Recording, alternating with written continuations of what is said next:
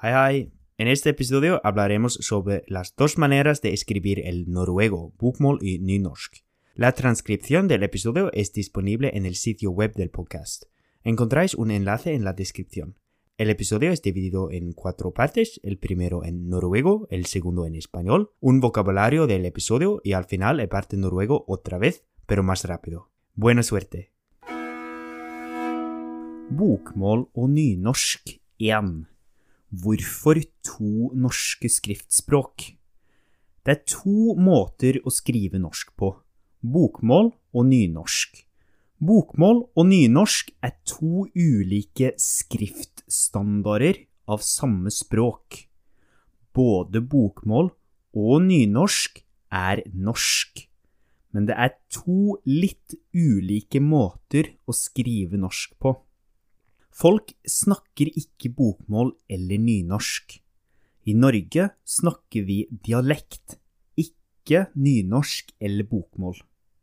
Likevel er det noen dialekter som er nærmere bokmål, noen dialekter som er nærmere nynorsk, og noen som har litt av begge. Mange dialekter øst i Norge er nærmere bokmål. Dialekten i Oslo er veldig lik bokmål. Mange dialekter vest i Norge er mer like nynorsk. Men hvorfor finnes det to skriftspråk på norsk? Hvorfor er det to ulike måter å skrive norsk på? Grunnen til at vi har to skriftspråk i Norge, er at Norge var i en union med Danmark før. Norge var i en union med Danmark. Danmark herska over Norge siden 1400-tallet. På 1400-tallet begynte man i Norge å skrive dansk i stedet for norsk.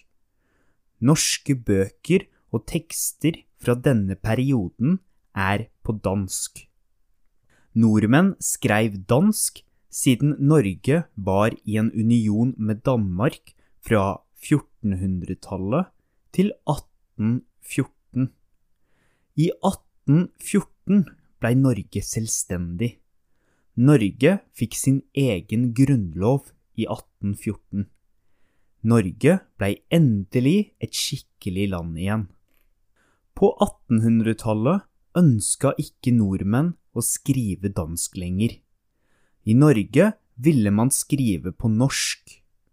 Men hvordan skrev man på norsk? I denne perioden fantes det ikke et norsk skriftspråk. Nordmenn hadde skrevet dansk i 400 år. Helt fra 1400-tallet hadde nordmenn skrevet på dansk. Bokmål og nynorsk fantes ikke ennå. Norsk var bare et talespråk. Folk snakka norsk, men det var ikke mulig å skrive det. På 1800-tallet ønska nordmenn å skrive norsk, ikke dansk lenger. Men hvordan skulle man lage et nytt skriftspråk? Hvordan skulle man skrive norsk? Noen mente at man måtte lage et norsk skriftspråk basert på dialektene i Norge. Slik folk snakka i Norge, burde være fundamentet for et nytt norsk skriftspråk. En annen gruppe mente at det var bedre å basere et nytt norsk skriftspråk på dansk. Vi skreiv allerede dansk nå, var det ikke lettere å bare gjøre dansken mer norsk? Norsk og dansk er ganske like hverandre. Denne gruppa mente at det var best å basere et nytt norsk skriftspråk på det danske skriftspråket. Begge disse gruppene laga sine egne skriftspråk. Ivar Aasen laga et skriftspråk basert på norske dialekter. Det norske skriftspråket, basert på dialekter, heter i dag nynorsk. Nynorsk blei laga med utgangspunkt i norske dialekter. Den andre gruppa konstruerte et skriftspråk basert på dansk. Det danske skriftspråket ble gjort mer norsk over tid. Dette førte til bokmål. Bokmål oppsto via dansk. Dette er grunnen til at vi har to skriftspråk i Norge. På 1800-tallet blei ikke folk enige i hvordan man skulle lage et nytt norsk skriftspråk. Det førte til to nye skriftspråk. Norsk kan derfor skrives på to ulike måter i dag. Nynorsk og bokmål. Un resumen en español. Se puede escribir el noruego en dos maneras distintas, bokmål y nynorsk.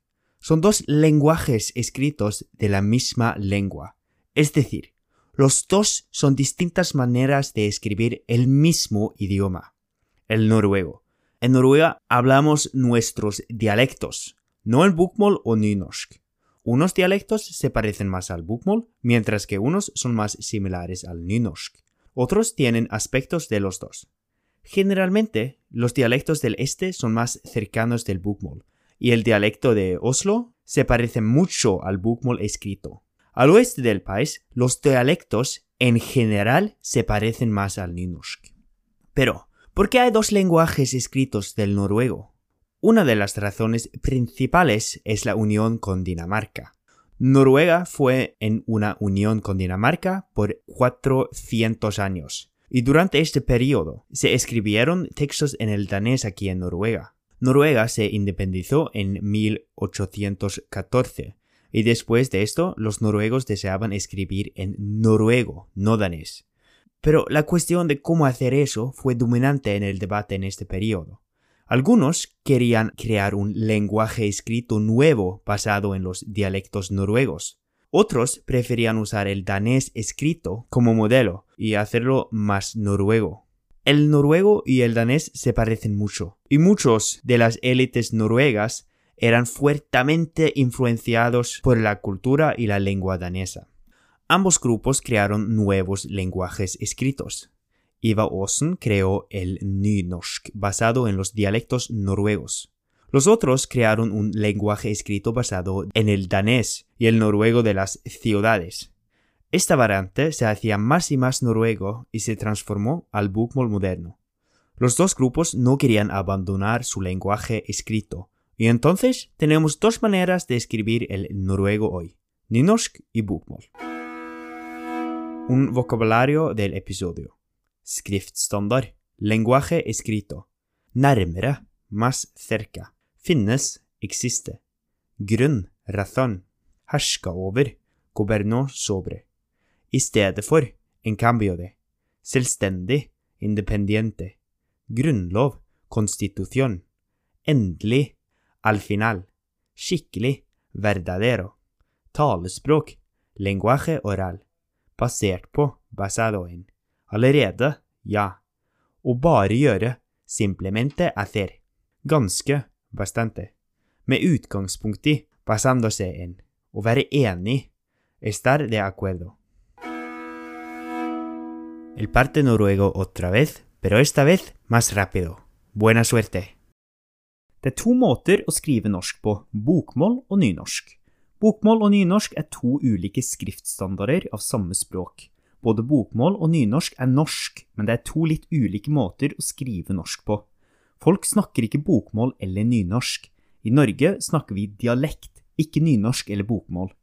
Likevel er det noen dialekter som er nærmere bokmål, noen dialekter som er nærmere nynorsk, og noen som har litt av begge.